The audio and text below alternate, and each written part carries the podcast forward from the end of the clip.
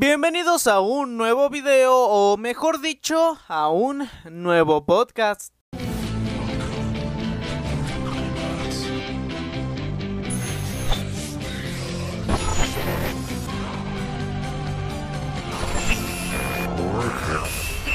Yo soy la muerte.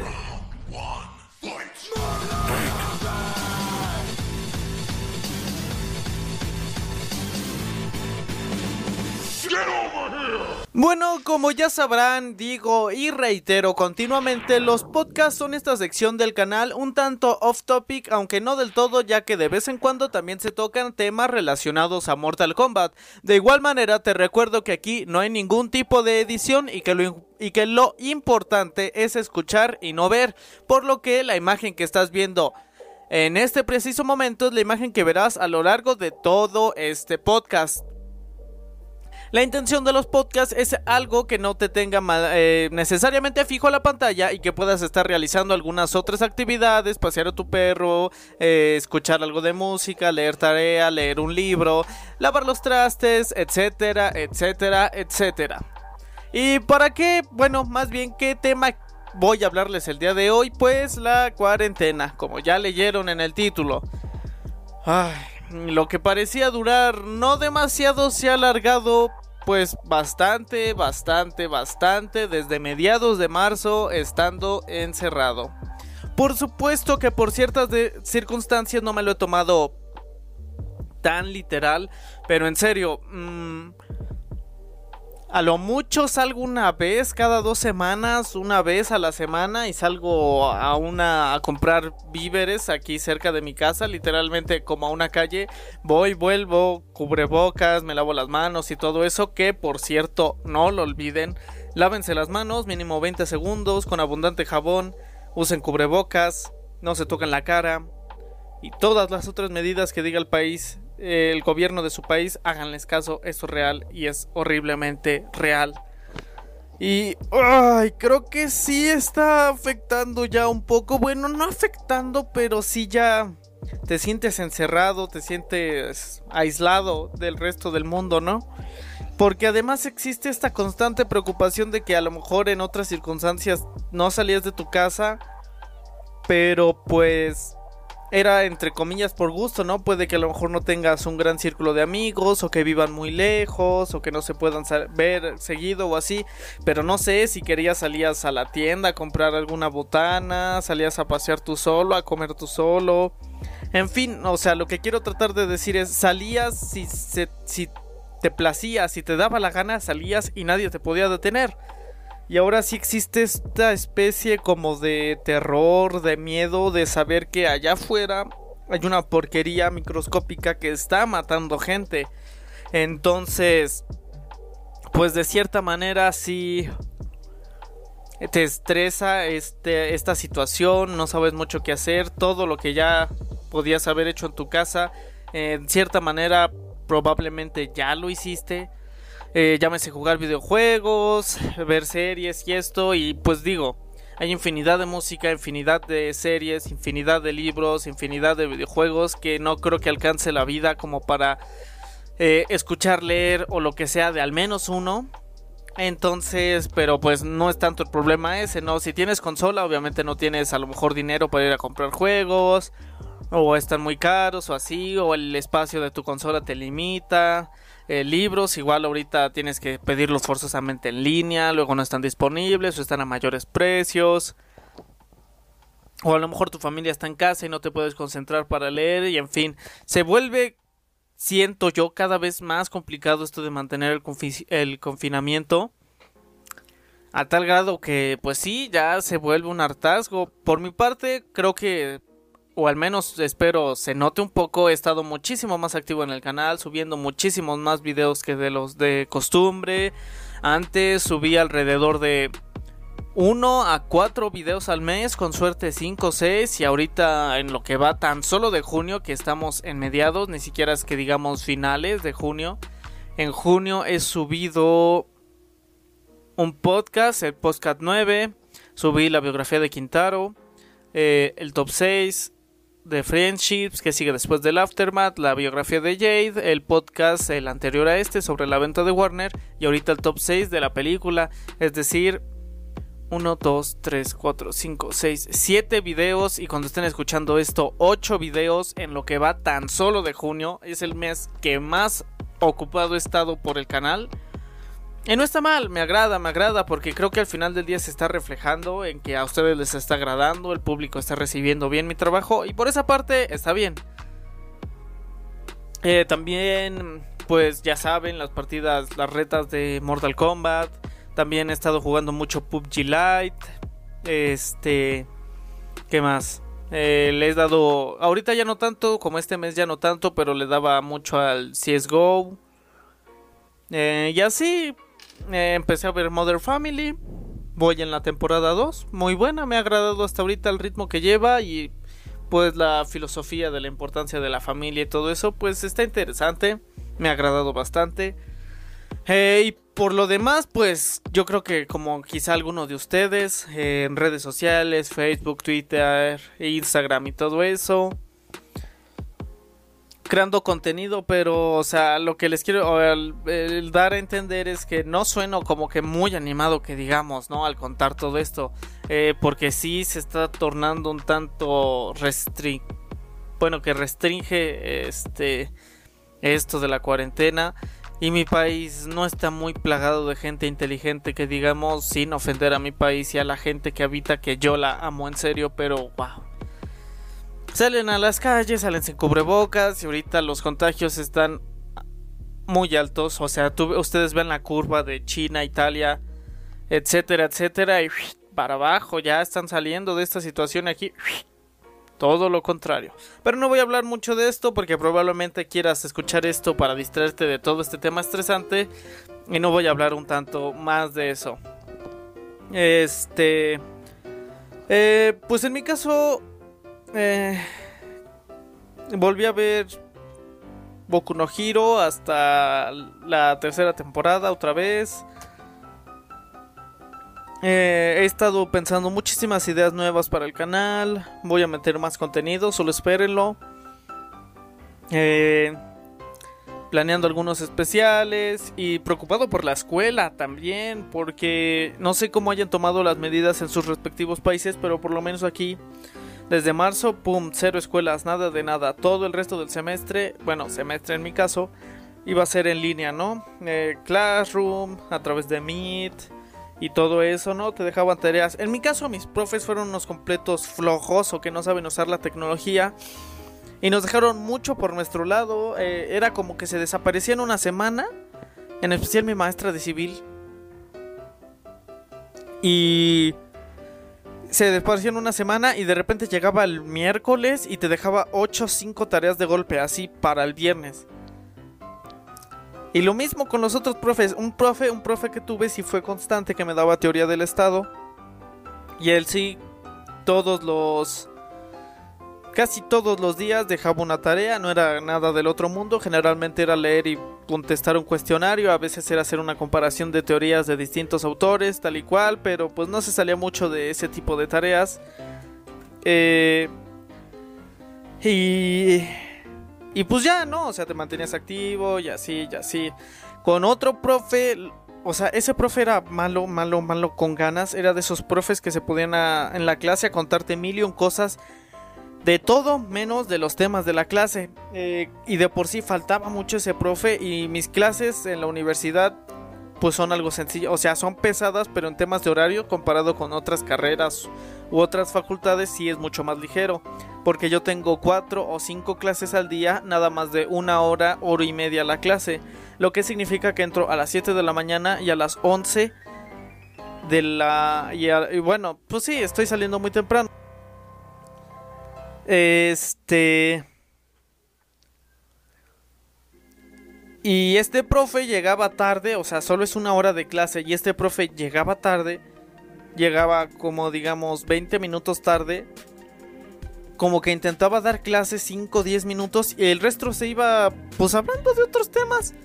O sea, al ser profesionista y eso al final del día los temas con los que nos hablaba sí iban relacionados con el derecho, que para quien no lo sepa estoy estudiando derecho, pero no, no, del todo, ¿no? Y ahorita el desde un principio, o sea, antes de que supiéramos que nadie sabía que iba a haber una pandemia y que nos iban a mandar a casa a todos, eh, el profe ya nos había dicho la evaluación, ¿no? Eh, esa clase era de metodología de metodología jurídica y decía, "No, pues van a hacer una tesina que una tesina es básicamente lo mismo que una tesis, pero muchísimo más corta. Una tesis son alrededor de 200, 250 páginas y la tesina entre 50 y 100." Y nos dijo, no, pues van a hacer una tesina, ya nos dio elementos de, de forma y de fondo, ya nos dijo, no, pues va a ser así y así 50, eh, van a desarrollarla más o menos a mediados de este mes, quiero que me traigan su primer avance de los primeros dos capítulos, introducción, capitulado, objetivo, hipótesis y todo eso. Eh, y más o menos como por esta semana me van a traer la otra parte y más o menos como por esta parte ya me la van a traer completa y van a quedarles libres como tres semanas para hacer las correcciones que, que necesite. Si no tiene, si no necesita correcciones, pues ya eran tres semanas libres, ¿no? Pero pues sucedió todo este asunto y ya no fue así y nos dijo, no, pues la evaluación va a ser la misma, a pesar de que no nos enseñó prácticamente nada de cómo hacer la tesina, nos dijo, va a ser igual, 100% la tesina, la van a hacer ahí en sus casas, con puras fuertes casas, con puras fuentes electrónicas, me la mandan tal día, me mandan eh, introducción, capitulado, capítulo 1 y capítulo 2, se lo reviso. Y como un mes más tarde de ese primer avance ya me la mandan completa tal día. Y de vez en cuando, durante ese último mes y medio, mes en el que. Este. Pues teníamos que hacer la tesina, sí tuvimos clases con él, eso pues sí se debe de decir. Eh, a través de una transmisión en Facebook, lo cual se me hacía un método muy cómodo. Él iba explicando, si teníamos dudas o eso, pues ya escribíamos en los comentarios, trataba de contestarlos, con, contestárnoslas y todo eso. Una forma bastante cómoda, la verdad.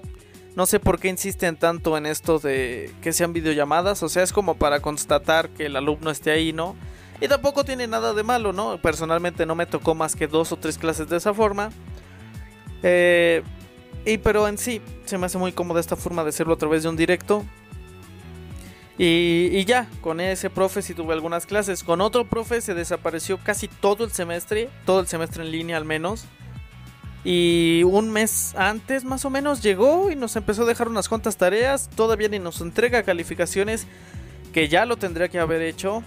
Y, y, en fin, más o menos los otros profes más de lo mismo, variando algunas cuantas cosas.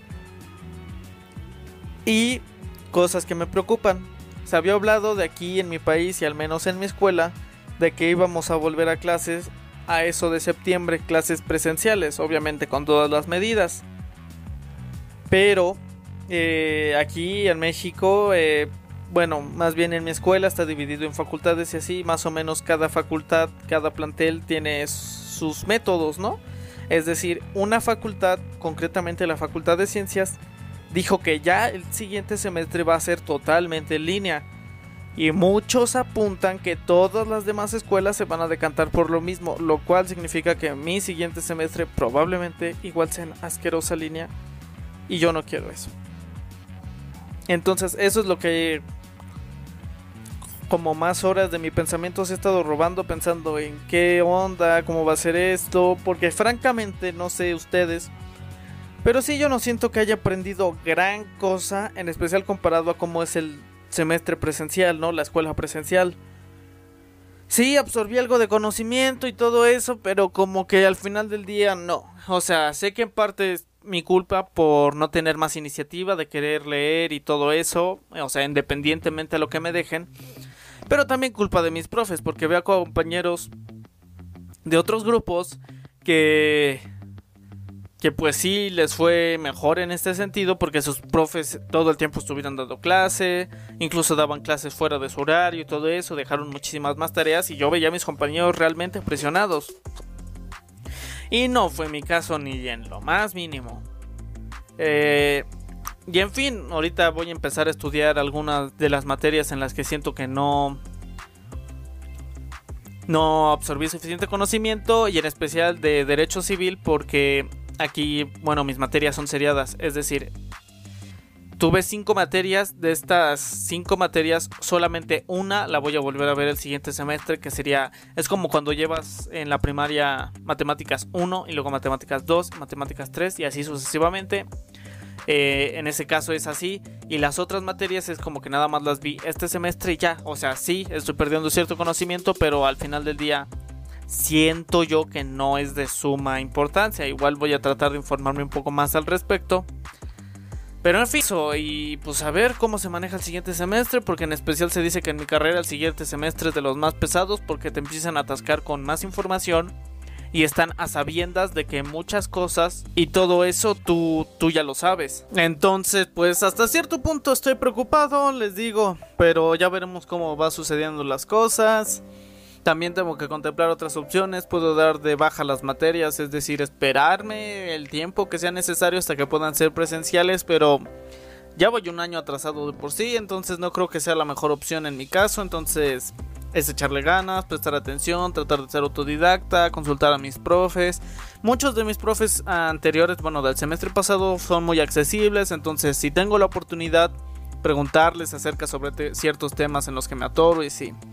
Eh, y así, ¿qué más he hecho en cuarentena? Justito ayer, entre ayer y hoy, eh, limpié mi teclado, como sabrán, bueno, si no vieron el especial de 30.000 suscriptores, que es mi setup, se los recomiendo ampliamente.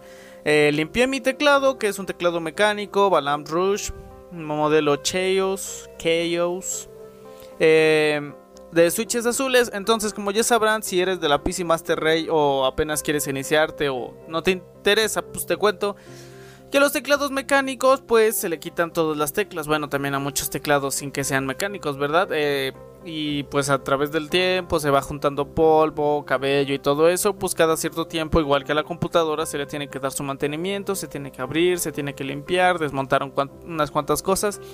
Y pues ayer fue la primera limpiada que hice a un teclado mecánico, también este es mi primer teclado mecánico.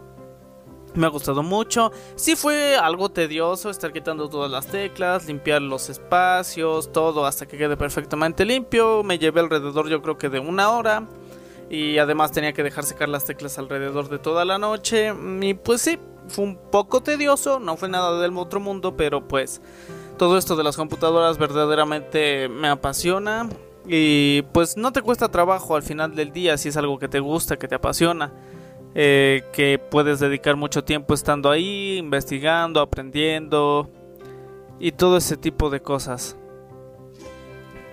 Entonces, pues hice eso, también ya estoy a nada de actualmente tengo un SSD de 120 GB que es donde tengo el sistema operativo y uno que otro programa como el editor de video, Photoshop, eh, Office y demás, ¿no? Y además tengo un disco duro de 500 GB que hacer videos pues es una tarea, si alguien también edita aquí de mis escuchas, sabrán que es una tarea pesada hablando de cuánto espacio de los 500 GB que tenía, yo nada más tengo 148 libres. También tengo que hacer depuración porque muchas veces descargo contenido nada más para usar en un video, literalmente. Y a veces es contenido pesado porque trato de que tenga buena calidad, ¿no? Y entonces hablamos de un archivo que nada más use una vez 10 segundos y que está ahí ocupando giga y medio.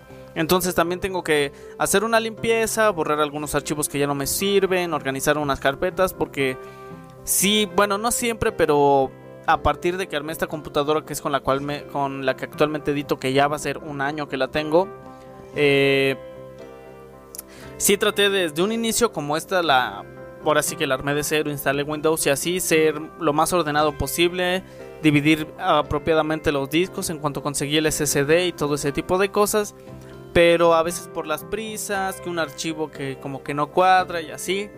Eh, pues se ha desordenado un poquito, entonces también voy a dedicar unas horas para estar viendo archivos, qué archivos me sirven, cuáles no, cuáles debo actualizar, porque antes yo usaba un programa para descargar videos que decía que era Full HD, pero al momento de estar editando eh, eran 720. Pero en ese entonces no conseguía un mejor programa. Ahorita ya investigué, mm, conseguí un mejor programa. Y con ese ya puedo me da la gana. Y si el video lógicamente está en 4K, eh, y por lo general descargo 1080, 60 FPS. Entonces tengo que borrar varios videos y descargar otros porque tengo muchos videos que descargué en 720, voy a empezarlos a descargar en 1080, borrarlos y todo eso. Y digo todo esto porque ya estoy a nada de comprar un nuevo disco duro al fin de 2 teras.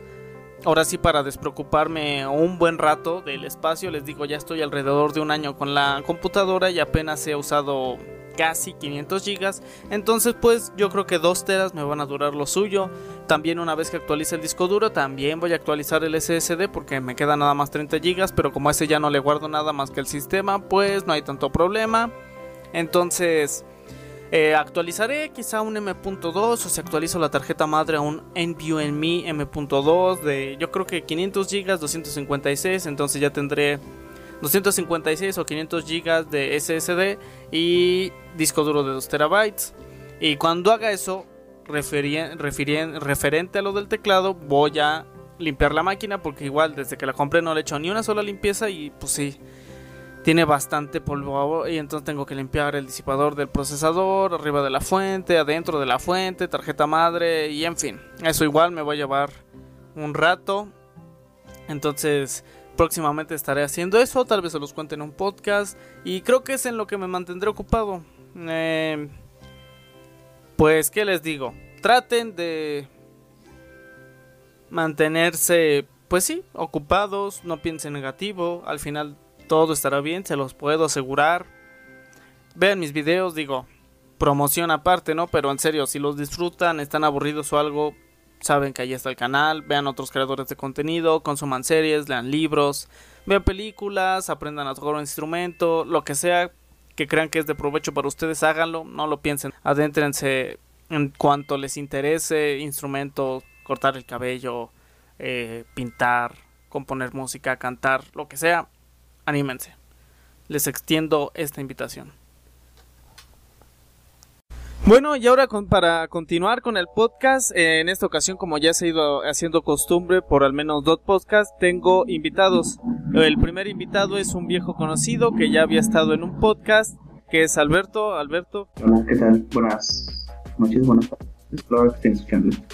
Y en esta ocasión... estar aquí contigo. Sí, gracias, gracias. Y, en esta ocasión un nuevo invitado que igual tenemos los mismos años, Alberto, bueno, los otros tres de ser amigos y de pasar por muchísimas cosas, que es Yair, Yair. Hola, hola, este, es un gusto estar aquí participando en esto.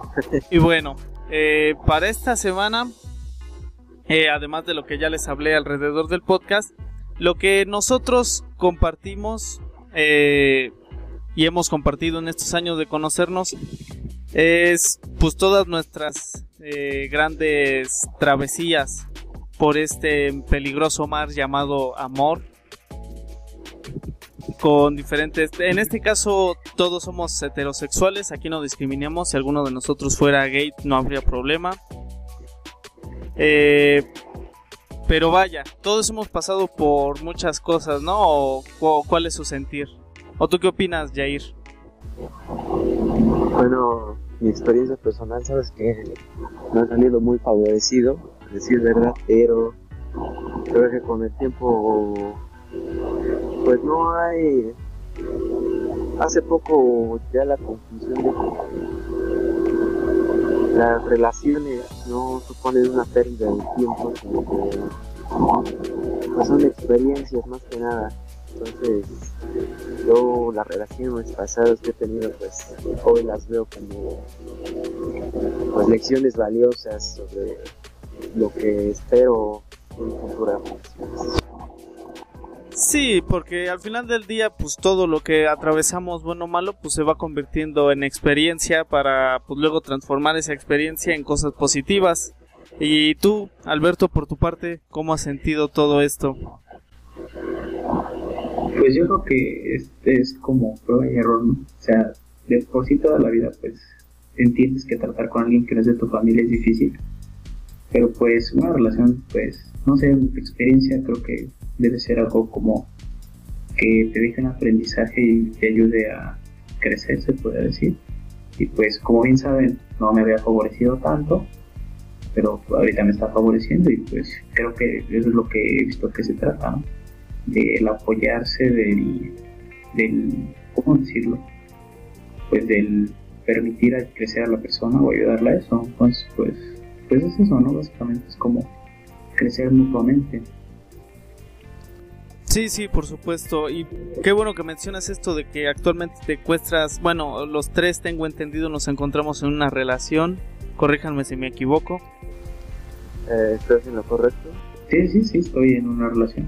Sí, los tres. Entonces, platícame, Alberto, con respecto a esta relación actual, ¿cuál es tu sentir? Eh, tranquilo, voy a ocultarle este video a tu pareja, nunca lo va a ver. ¿Cuál es tu sentir? ¿Qué, ¿Cómo considera que es pues, esta relación? eh, pues yo considero que es, es que es como todo, ¿no? Eh, tiene cosas buenas y cosas malas, pero es como, como siempre, ¿no? Eh, creo que ganan las cosas buenas. Eh, yo a ella eh, llevo tiempo de conocerla y, pues básicamente se siente chido como el compartir, eh, no sé, ¿no? Hasta lo más tonto, una paleta o unos tacos en la esquina. Eh, pero pues no sé, o sea, yo me siento bien, creo que ella me ha ayudado bastante a crecer, he cumplido varias metas, este, cuando estamos en taller, pues, ella fue a nuestra primera presentación y pues, es como el apoyarte, ¿no? Y, y, creo que creo que es lo más este, lo más lindo que me ha pasado en este momento, claro, ¿no? También tener los tres en mi vida, pero pues no sé, ¿no? Siempre de diferente forma apoyo a una pareja que un camarada, ¿no? Sí, sí, son relaciones muy distintas. Y por tu parte, Jair, ¿cómo ha ido tu relación hasta el momento? Eh, mira, la verdad estoy bastante contento. Más que nada, estoy sorprendido por... porque básicamente, pues, en estos momentos, en esta relación que tengo, pues, eh, están haciendo cosas por mí que nunca habían hecho por mí y la verdad eso es de agradecerse. Porque, la verdad, ciertamente quedé estupefacto ante pues, la manera en la que ella me trata, porque pues yo no estaba acostumbrado a eso, ¿no? Yo estaba acostumbrado a el tipo de relaciones en las que pues a veces uno tiene que poner más que el otro, ¿no? Bueno, en este caso yo siento que los dos estamos poniendo de nuestra parte y por eso, por eso todo ha vibrado muy, muy bien a pesar de las circunstancias. Entonces eso pues, me tiene a mí encantado. Qué bueno, qué bueno. Me alegra primero saber que pues ambos tienen ahorita relaciones bonitas que son lo que al final del día creo que todos nosotros nos merecemos, ¿no? Y mencionas algo muy importante ahorita en esto, White, sobre que a veces en una relación se puede llegar a sentir de pues que uno pone muchísimo más que la otra persona, quizá todo el tiempo, quizá bajo ciertas circunstancias, y es un factor importante esto de poner, pero entre otras cosas, por decir, para ustedes, ¿qué es uh, algo vital, algo clave para que una relación funcione de la manera adecuada? Yair. Eh, para mí, yo considero que es la comunicación. O sea, no hay nada más valioso como en una relación. Es a final de cuentas una herramienta que permite conocer lo que la otra persona es de ti.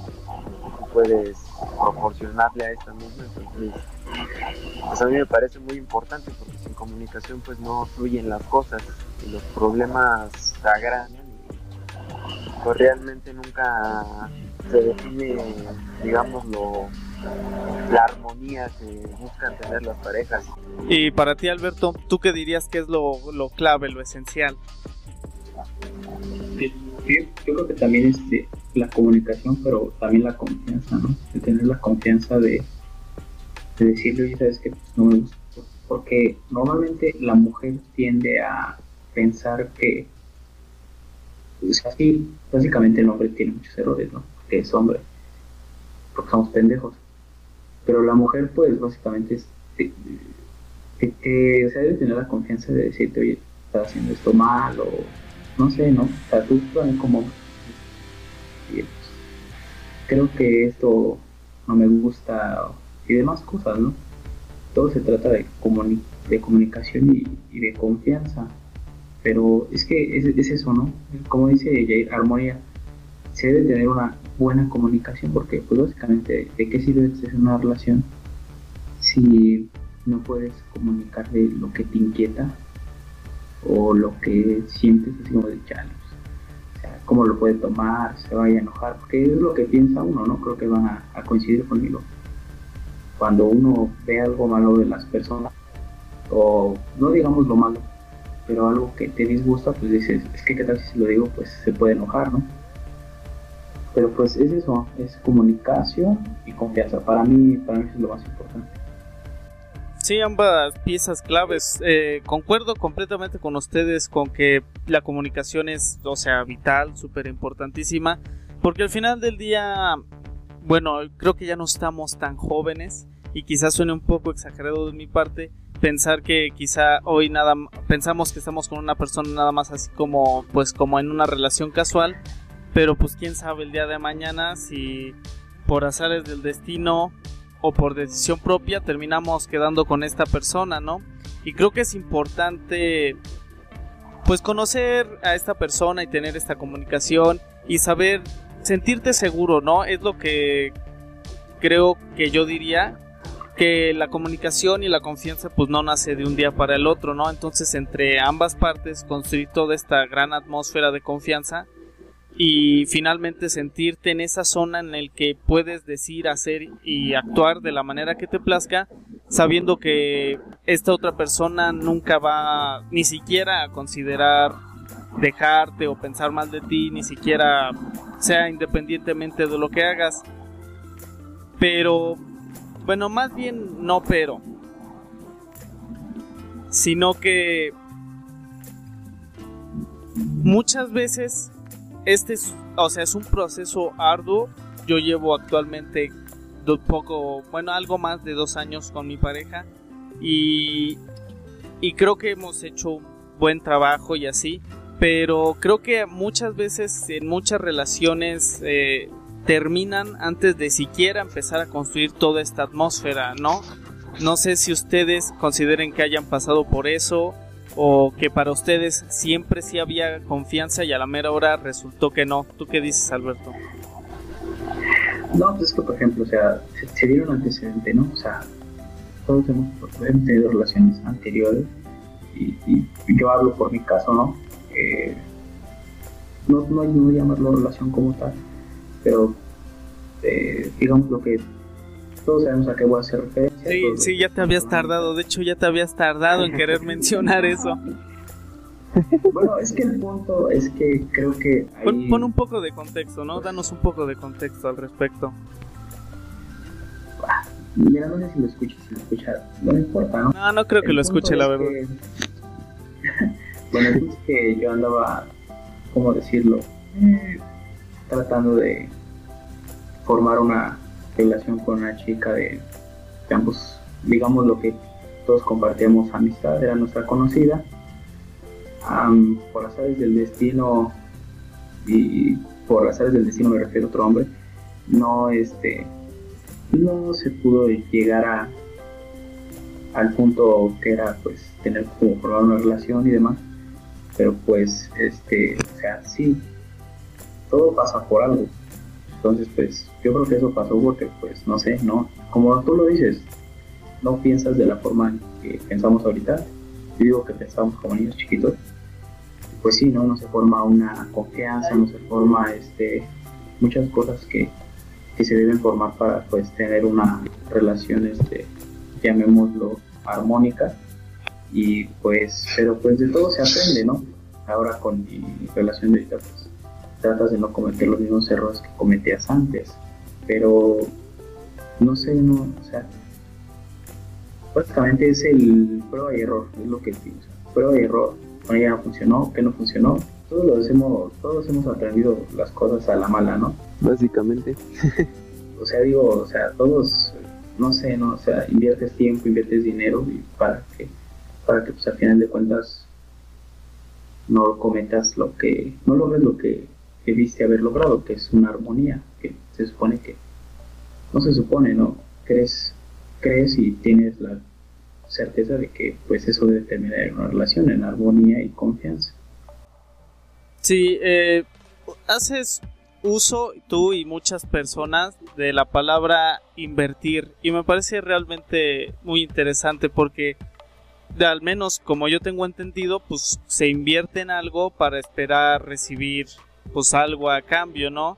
Eh, y en una relación eh, bueno, a mi parecer es un término pues muy relacionado con la economía. Aquí White, economista, no nos dejará mentir. ¿Tú crees que es, que es correcto emplear como un término tan arraigado a la economía al tratarse de personas, White? Mira, yo creo que es un terreno complicado porque el hablar de una inversión inmediatamente te predispone a a asumir que debes de recibir algo a cambio. Cuando no lo recibes, pues es cuando vienen las decepciones amorosas. Entonces, yo creo que es una cuestión que puede tornar bastante delicada porque pues psicológicamente tú evidentemente lo haces con el fin de lograr un objetivo. Pero, por ejemplo, digamos, eh, no, no, no tengo conocimientos amplios respecto a la economía, pero es decir, en la economía, cuando tú inviertes en mercado, en acciones X, pues hay muchísimos más factores que pueden eh, afectar el rendimiento de tu inversión, ¿no? Pero en algo tan estrecho e íntimo como lo es una relación, eh, y como ya dijimos, eh, va de la mano con la comunicación y la confianza, ¿en qué momento consideras que se está cometiendo un error, tanto tú como digamos invertir de más y esta persona pues no devolver nada, nada, o sea, ¿dónde se encuentra el, el error? ¿En tú invertir más de la cuenta o en que esta persona no está devolviendo nada por su parte? Ah, mira, me gustaría hablar de mi experiencia personal. ustedes lo saben mejor que nadie, tal vez. Yo estuve enfrascado en una relación durante casi dos años, en la cual hubo una colocación muy importante de tiempo, dinero y esfuerzo. No me arrepiento, sin embargo, creo que conforme va avanzando el tiempo, se van haciendo más evidentes, las problemáticas que a lo mejor no se, no se dieron a conocer por problemas de confianza de la relación, pues yo creo que llegó un momento, porque para mí llegó un momento en el que consideré que, que todo lo que yo estaba haciendo, mal que bien, pues no estaba recibiendo una retribución como a mí me hubiera gustado, según mis expectativas de la relación, que desafortunadamente pues es uno de los grandes corajes que yo tuve cuando acabó esta relación. Entonces, pues, de alguna manera, no sé si me estoy dando a entender, pero pues yo creo que llega un momento en el que reflexionas contigo mismo, pero ni pues tienes que digamos hacer un proceso dentro de ti mismo para pues ya de plano empezar a, darte cuenta básicamente de que a veces das más de lo que recibes. Sí, sí, por supuesto, completamente de acuerdo. Eh, y ahora bien, por ejemplo, tú, Alberto, con esto que menciona White, ¿tú crees que cuando te das cuenta de que quizá estás eh, dando más de lo que en realidad estás recibiendo, ¿tú consideras esto como fallar de tu parte? Pensar, eh, debí dar todavía más o que realmente tu error fue dar ese más? Yo creo que más que fallar es como ponerte a analizar, ¿no? O sea, tú desde un principio sabes hacia dónde va esto y hacia dónde va aquello. O sea, digamos lo que, o sea, lo, ves, tú dices, uno dice invertir porque lo ves desde ese lado, ¿no? Eh, ah, ¿Cómo decirlo? Mm, cuando tu inversión, pues, bueno, más de tu inversión, cuando la relación se empieza a, elaborar, pues, eh, digamos lo que es una inversión de dos, ¿no? Porque, pues, si ella no pone de su lado, tú empiezas a perder interés y viceversa, ¿no? Si tú dejas de poner interés, o igual ella pierde interés. O sea, básicamente esto se trata de crearlo los dos, ¿no? Yo, por ejemplo, puedo decir que eh, después de cierto tiempo todas las relaciones se vuelven como costumbre porque pues haces lo mismo, tienes lo, las mismas este, formas de ser eh, y demás cosas, ¿no? Pero pues tú empiezas a, a, verlo cuando empiezas a sentir que algo anda mal, ¿no? Eh, eh empieza a, eh, se empieza a separar de ti, te empieza a contestar cortante, este, se enoja por cualquier cosa, este, le compras viejos lesbianos y se van pues ese tipo de cosas, ese tipo de cosas son las que vas, este, tú mismo vas haciendo lo que se hace la relación, ¿no? Eh, te besas con otra en cierto vacío. Entonces, pues, todo eso va, este, va haciendo que, que tu inversión, pues, es como todo, ¿no? O sea, te gustas de dos y pierde interés y tú pierdes interés. Por supuesto, por supuesto. Eh, todos entendimos esas referencias que dijo Alberto, al menos en estos tres, porque como le encanta tirarnos tierra, como le encanta tirarnos tierra por nuestras acciones, pero no vamos a mencionar, no vamos a mencionar las suyas. Eh, no, no, no, adelante, menciónenlas, digo, básicamente pues, eh, fue algo que, es que mira, lo que sucedió entre ella y yo fue algo que a lo mejor, no, a lo mejor ya una vez lo y dijo, fue algo que no se, no se debía suscitar, ¿no? Pero pues, es es como todo, güey. Tú, como si llegaron las cosas, dices, vale, verga, no, yo di todo, este, ese valedor nada más llegó. Y es como si tú haces un mole, preparas tu mole, moles jonjolí, preparas tu chilito, y qué pasa después, ya cuando está caliente, ya cuando le echaste la carne, el pollo, llega un valedor y se lo come. Así fue como sucedió eso. Yo no perdí el interés, lo perdió a lo mejor ella o, no sé, fueron cosas que no están dentro de ti. Eso es otro tema que se debe checar. ¿Por qué? Digamos, por ejemplo, relación cuando acaba por otras circunstancias ajenas a ti, ¿qué, qué pasa o qué sientes? Sí, es todo un proceso muy arduo y muy complicado que desde mi experiencia personal de tras un rompimiento creo que nunca lo he sabido manejar de la mejor manera porque yo soy o al menos pues sí, quizá trato de aparentar así como en plan de no, pues no me afectó y así, pero pues ustedes saben cómo es la situación, ¿no? aunque aparentes y digas y hagas, al final del día, pues de alguna u otra manera te llega un recuerdo, un remordimiento, porque piensas que hiciste esto mal, pudiste actuar de diferente manera, pero alejándome un poco de eso, personalmente yo he sido, y creo que les consta a ustedes que es como de un clavo saca otro clavo, algo que está completamente mal de mi parte, pero que no me ha servido tan mal. ¿Ustedes eh, qué dirían? ¿Cómo afrontan el saber que algo no, no funcionó? Yair, por ejemplo. Ah, bueno, ya que a Alberto le encanta haber heridas, pues me gustaría mencionar, empezar con algo que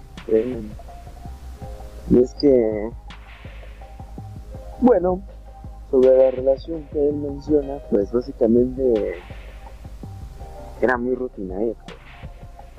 Estamos hablando de que hace casi dos años de esto, pero era una rutina bastante cabrón, ¿verdad? Era siempre ir a sus salones, cuando acababan sus clases, irla a llevar a sus otros salones, esperarla en la entrada, llevarla con sus papás a la salida, comer viejos lesbianos.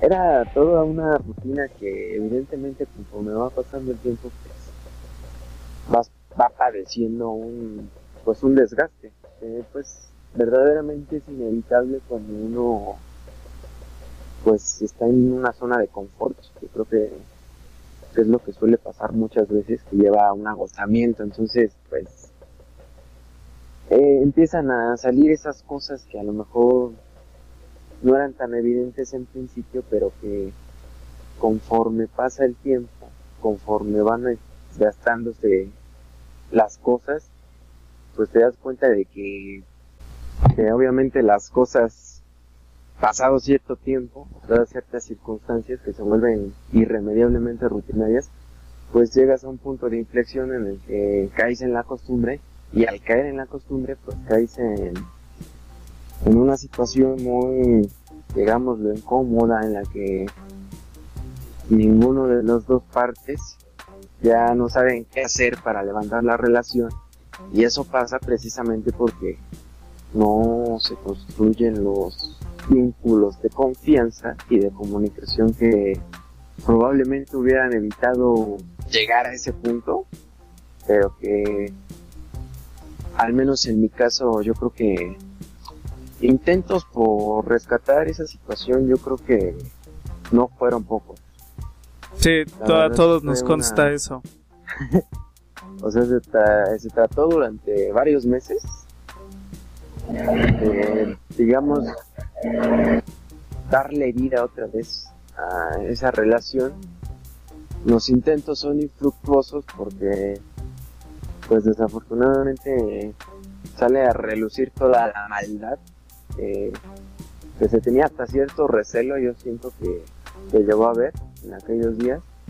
Y pues que finalmente pues hacen imposible digámoslo una reconciliación no yo creo que ya llegamos a comprender quizá yo tardé un poco más de tiempo en hacerlo que pues ya lo hecho hecho estaba y realmente poco o nada se podía hacer llegado ese momento yo siempre pienso que de haber digamos actuado habernos comunicado quizá algunos meses antes lo que no pudo haber ido bien, pues yo creo que eh, tal vez el, el curso de los acontecimientos hubiera sido diferente, ¿no? Pero bueno, ¿qué le vamos a hacer?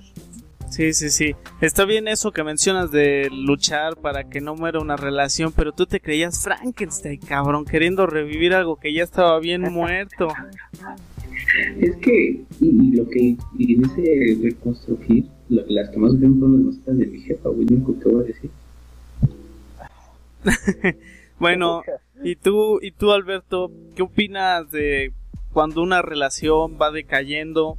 ¿Deberías dejar que ahora sí que siga su rumbo o sí tratar de rescatarla? Y una vez que decayó, independientemente de tu respuesta, eh, ¿cómo debe, qué, qué, dirías tú que se debe hacer para enfrentar esta, este rompimiento? Pues más que nada es como, yo creo que entrate el tiempo, ¿no? Porque básicamente, por ejemplo, ¿no? yo lo vi en el, es que lo ejemplifico con Jay porque yo lo viví. Durante, durante dos años, digamos, estuve así como metido en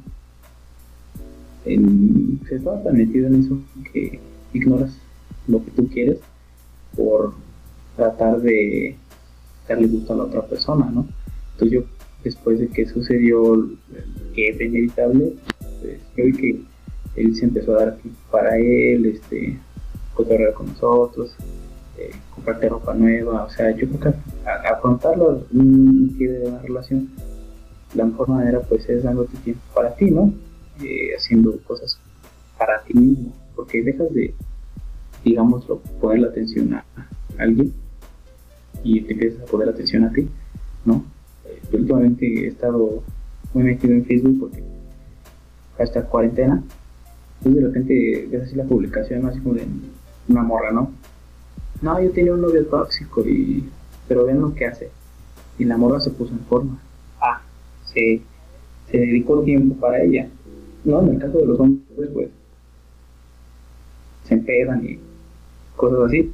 Entonces ese es el tiempo que te das. Cada quien lo afronta a su manera, pero pues yo creo que la mejor manera es dando tiempo para ti. Sí, sí, no, de, dedicándote, concentrándote en otros temas, distraer tu mente y así, porque al final del día es muy dañino concentrarte en algo pues tan negativo, ¿no? Que te lastimó tanto. Eh, por ejemplo, mira, vamos a pensarlo de la, de la manera, ¿no? Eh, como tú decías, ¿no?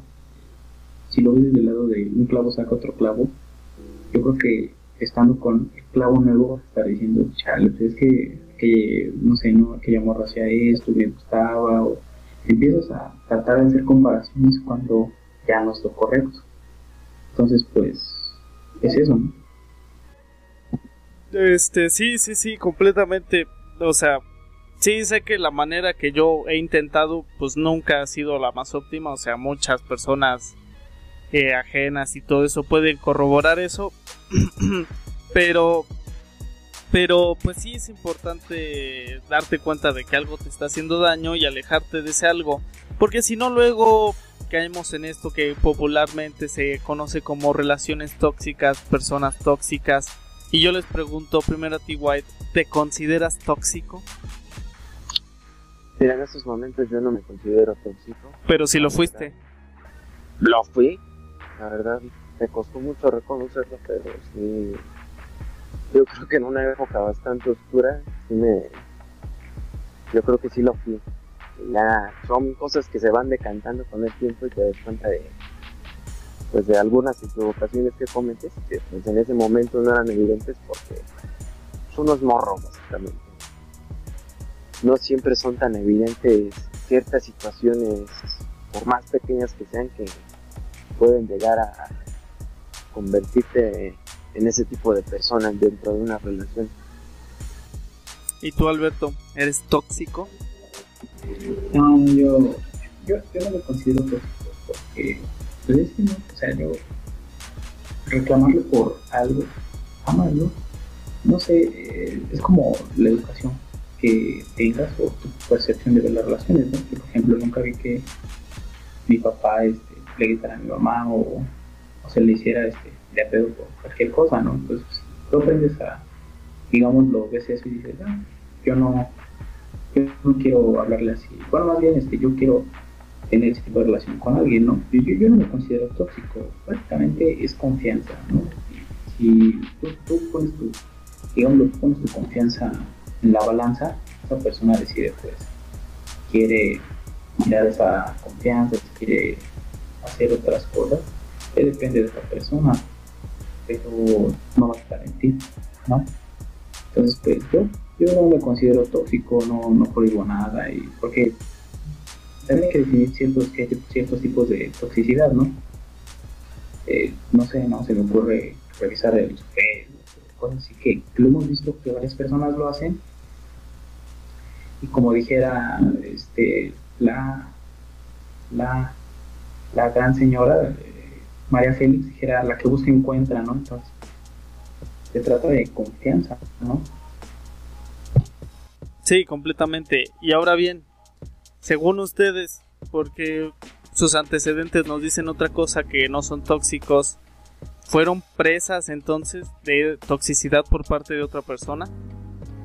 Este, al, Jair, sí, tú primero, Jair. Yo creo que en algunas situaciones en concreto, yo creo que sí, ¿eh? La verdad, algunas veces sí sentí, digámoslo, ¿cómo podemos llamarle falta de libertad en algunos aspectos de la relación que yo creo que, yo mismo propicié, dada mi forma de ser en estas vídeos. Pues yo creo que eso también es parte del problema, ¿no? Realmente estás alimentando un tipo de relación un poco deseable. Sí, completamente detestable. A mí eh, siempre he tratado de mantenerme firme en ese sentido, por decir. Mi mamá siempre me ha dicho que los límites son como puertas. Y una vez que rompes un límite, abres una puerta y ya todo el camino queda despejado. Lo que intento decir es que cuando tú dejas que una persona de alguna manera tenga un comportamiento tóxico contigo, lo que haces es abrir esta puerta, romper este límite y con el tiempo es este, pues ahora sí que empieza a deteriorarse la cosa, ¿no? Que empiezas con que quién es esa, que luego que revisar el celular, que luego que esto, que dónde estás, que no puedes hablar con nadie más, que dame las contraseñas de tus cuentas y que no sé qué. Entonces creo que es importante mantenerse firme y delimitar los límites eh, y decir no voy a permitir que esta persona o cualquier otra eh, quiera ir más allá de, esta situación, ¿no? De quiera tener acceso a mis redes, quiera saber con quién hablo, con quién dejo de hablar, porque al final del día, si bien es mi pareja, creo que también este es mi asunto. Eh, eso por mi parte. ¿Tú, Alberto, has sido víctima de la toxicidad? Sí, bueno, sí, yo, yo sí he sido víctima de la toxicidad porque es que mira, te voy a decir qué es lo que pasa.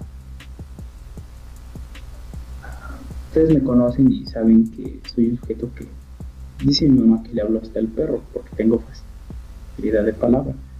Entonces, este, pues, de repente se, se llega a malinterpretar la situación. Tú eres amable, claro, ¿no? Con, con, todas las personas, pero de repente eres amable, por ejemplo, ¿no? Este, me pasó con, bueno, con ustedes ya saben quién, a lo mejor esto no lo saben, pero una vez este me le hizo de pedo porque estaba hablando a su amiga, que ya sabemos quién es, ¿no? Así como de, no, es que le estabas hablando mucho y se tomaron unas fotos. básicamente es tu amiga, ¿no? ¿Qué tiene? También me habla a mí, y este, y pues la verdad es que creo que eso es lo, más tóxico que me ha pasado, porque de ahí ya no he tenido ningún caso de que eh, me quieran revisar el celular, este, el WhatsApp, eh, Facebook, ¿no? En alguna vez se tuvo una discusión con alguien y, este, mira, revisa, pero no vas a encontrar nada, ¿no? O sea, básicamente pues, ¿para qué quieres? Es como todo, no hagas lo que no quieres que te hagan, ¿no? Pero sí, he sido pues, la toxicidad, este, yo tenía un amigo, voy a, hablar de este, esta experiencia, lo voy a contar de un amigo, a lo mejor voy a escuchar el podcast, pero él llegó al grado de toxicidad de que le prohibieron hablarle hasta a su mamá. O sea, cuando llegas a, eso, es como, como todo, ¿no? Ahí dices, ojo, no significa peligro, porque imagínate si ya te prohibieron hablarle a tu mamá, ¿de qué no es capaz esa persona? ¿De qué va a seguir? ¿no? Entonces, pues sí, la toxicidad es algo peligroso y se debe salir de ahí cuanto antes. Sí, por supuesto. Ahora, mientras, mientras Jair hablaba, dijo una palabra vital, clave. Eh, libertad. El amor o estar en una relación es sinónimo de libertad o es antónimo, es limitarte. ¿Tú qué dices, Alberto? Todavía es libertad, pero libertad en el aspecto de, o sea, somos pareja, pero así como tú tenías una vida antes de mí, yo tengo, yo tengo una vida antes de ti y no voy a dejar de hacer ciertas cosas, ¿no? Eh, salir con tus amigos, este, mm, no sé, ¿no? Tener la libertad de un día decirte, oye, pues no, no tengo ganas de verte o llegué cansado de la escuela, llegué cansado del trabajo. Entonces, este, yo creo que eh, debe ser, este, se deben llevar de la mano, ¿no? Sí, por supuesto, debe, haber libertad. Pero como decía mi abuelita, ¿no? No, no, este, no confundir la libertad con el libertinaje, que llega un punto donde dar cierta libertad o, bueno, más bien no dar, ¿no? muchas veces tú como persona tener cierta libertad te lleva a querer hacer otras cosas que, digamos, no son correctas, ¿no? Libertad y libertinaje, decía mi abuelita. Y por tu parte, White, ¿tú qué dices? ¿Estar en una relación es ser completamente libre o es autometerte límites? Me parece que a mí, bueno, en la situación, llamámosle deseable, tiene que implicar libertad, evidentemente, porque se supone que cuando tú estableces una relación, pues tienes que, se supone que conoces lo suficiente a, a la otra persona como para, digamos, no propiciar malos entendidos o algo, cierto tipo de situaciones incómodas, precisamente porque tú conoces a la persona y sabes qué esperar de ella y por eso tú estás, eh, digámoslo, al establecer la relación, se supone que tú estás consensuando dicho, dicha manera de ser, dichas acciones.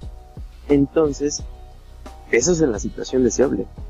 Tú tienes que, se supone que debe haber libertad, que está sustentada en cosas como la confianza, en el conocimiento que se tiene en el uno del otro y también en la comunicación, como he insistido todo esto. Pero pues digámoslo de una situación realista, no implica libertad, porque siempre, digámoslo, existen límites, a veces no tan marcados, que pues uno puede cometer el fallo de, pues de quebrantarlos. Y ahí es cuando, cuando vienen algunas discusiones, cuando vienen los mayores entendidos, pues yo creo que sí hay libertad, pero también existen ciertas limitantes. Sí, claro. ¿Una relación tóxica, güey? ¿Mande? ¿Tú, tú has pasado por toxicidad, este, tú, o sea, leyes. Eh, pues realmente, como te dije, yo siempre he intentado mantener los límites en todo sentido. O sea, nunca he sido de dejarme de que celos, que esto, que el otro. Ah, salvo, o sea, no más bien no salvo, sino que me imagino, bueno, más bien analizando las cosas, creo que pues sí he pasado bajo ciertas circunstancias, pero nunca he llegado a extremos muy grandes, o sea, nunca, nunca, nunca, nunca, y nunca voy a permitir eso porque es, es desgastante, ¿no? O sea, eh, como dicen, estar en una relación es para aprender, para crecer y para así, pero una cosa es eh, aprender, pues bien, digamos, por la buena, y otra, pues ahora sí que a punta de vergazos, ¿no? Entonces no te metes a una relación para que te maltraten o para que desconfíen de ti y así. Y pues lo hemos visto en muchas, en muchas ocasiones, ¿no? De que alguien terminando de una relación tóxica incluso no, no llega ni siquiera a ser la misma persona que era antes. Por ejemplo, eh, ya sabemos en quién estás pensando, Alberto, eh, esta mujer que tanto merma ha hecho en tu vida. Eh, este ve su ex, que su relación horrible y así, y, nosotros la conocimos antes de él y después de él. O sea, sí cambió mucho como persona. Sí, sí, o sea, es que todas las personas dejan algo en tu vida, ¿no? Pero yo creo que ella, es que no quiero decir nada que me comprometa, pero ella como que sí sufrió un cambio radical, ¿no? O sea, no de repente yo me acuerdo que todos la recordamos de esa manera, ella sonreía, este, echaba desmadre y demás, pero después suceden como ciertos eventos y este muy tóxicos a mi punto de vista creo que en el violentómetro pues ya, este, ya debía ver a las autoridades no pero no las vio y demás y después hubo un cambio y, y eso generó pues a lo mejor que ella dejara de confiar en las personas no dejara de dejaras de dejas de confiar en las personas, ¿no? Ella siento que eso fue lo que sucedió y todos hemos visto cómo, cómo terminó todo lo que hacía y pues ahí nos damos cuenta de las consecuencias que hace. Por ejemplo, es que, insisto, yo veía a Yair muy de cerca y también con él puedo decir que hubo un cambio tremendo, o sea, ¿no? El Yair que... Sí, sí, sí, todos, todos conocimos ese Yair eh, se veía desgastado, se veía mermado, neta, parecía que no había otra cosa más importante que esta persona en su vida. Y sí, o sea, y fue algo, tú, tú, como, tú como amigo, yo lo veía y te da tristeza, ¿no? no sé, ¿no? Eh, te hablo desde mi punto de vista, desde el lado de que mi jefe, mi papá lo vio y también se decía, chale, con ese güey, ¿no? Entonces, este, pues, son como, como cosas que tú dices, neta, yo no quiero pasar por eso porque se ve que sufres, ¿no? O sea, y sufrir más allá de, llamémoslo, llorar, y este, no sé, ¿no? Ah, hasta aquí terminó, estoy mal, pero no tan mal, no, sufrir, sufrir físicamente, este, mentalmente, desconfiar de todo el mundo, de las personas, pues yo creo que es algo que, que te da que pensar y tratas de evitarlo, ¿no? Sí, sí, o sea, completamente. Y como ya también dijimos reiteradas veces, aprender, ¿no? Pues yo creo que a este punto, por ejemplo, tú, Jair, que creo que viviste más eso, eh, te darías cuenta de que estás a lo mejor tú o tu pareja o quien sea siguiendo más o menos estas mismas conductas que ya viviste y pues dices, no, espérate, no, no, no, vamos para atrás, de reversa, se cancela todo. O sea, uno ya aprende que, que así no deben ser las cosas. O, o tú qué dirías? ¿Crees que todavía existe la posibilidad de que consciente inconscientemente caigas en un patrón similar? Mira, yo creo que en definitiva ya es más difícil que antes, ¿no? Yo creo que con el tiempo las experiencias te van refinando sobre lo que sobre tus expectativas y sobre lo que está bien, está mal en una relación. Y bueno, yo creo que en base a esa a ese refinamiento yo hoy te puedo decir que pues a mi parecer ya no es tan fácil yo caer en ese tipo de situaciones que no es imposible, claro está, pero yo creo que más difícil que antes ya, pues yo creo que sí es, sobre todo por la cuestión de que pues ya uno ha crecido y va adquiriendo ciertos aprendizajes, ah, va viviendo ciertas cosas y pues eso básicamente propicia, digamos, estar mejor que antes. Nada más que decir, completamente de acuerdo. Eh, bueno, mis queridos amigos, hermanos, camaradas de mi alma, eh, ya vamos a irlo dejando por aquí. Como siempre, agradezco inmensamente no solo su participación en el podcast, sino su amistad después de todos estos años. Eh, muchísimas gracias Alberto, muchísimas gracias Yair. Eh, Alberto, ¿algún saludo, promoción o algo que quieras realizar? Nada saludar a toda, la, toda mi familia, mis hermanos, para que lo escuchen, y saludar a, a una persona muy especial, ya sabe quién es. Ya le dije que iba a salir y te saludo. Te quiero mucho. Tú, mi querido amigo White, ¿algún saludo, promoción o algo que quieras decir? Pues en particular, solo espero que, pues que esto jale bastante bien. La verdad me dio mucho gusto poder hacer este tipo de cosas. Espero que seguir participando. Sí, por supuesto que sí, camarada. Bueno, muchísimas gracias. Pero bueno, la pregunta de esta ocasión será muy sencilla. ¿Quién fue el jefe final de Mortal Kombat Armageddon? Y con esto terminamos el podcast de esta ocasión. Espero que te haya gustado, que te haya entretenido. Lamento un poco el audio, bueno, más bien lamento el audio. Eh, fue complicado en la llamada. Fácil, pasé hora y media tratando de editarlo para que sonara lo mejor posible. Creo que al final lo logré en momentos y en otros de plano no se entiende muy bien, pero en fin. Gracias por verlo, no olvides seguirme en mis redes sociales como lo son Facebook, Twitter, Instagram, principalmente en Instagram. Y sin más que decir, se despide su amigo.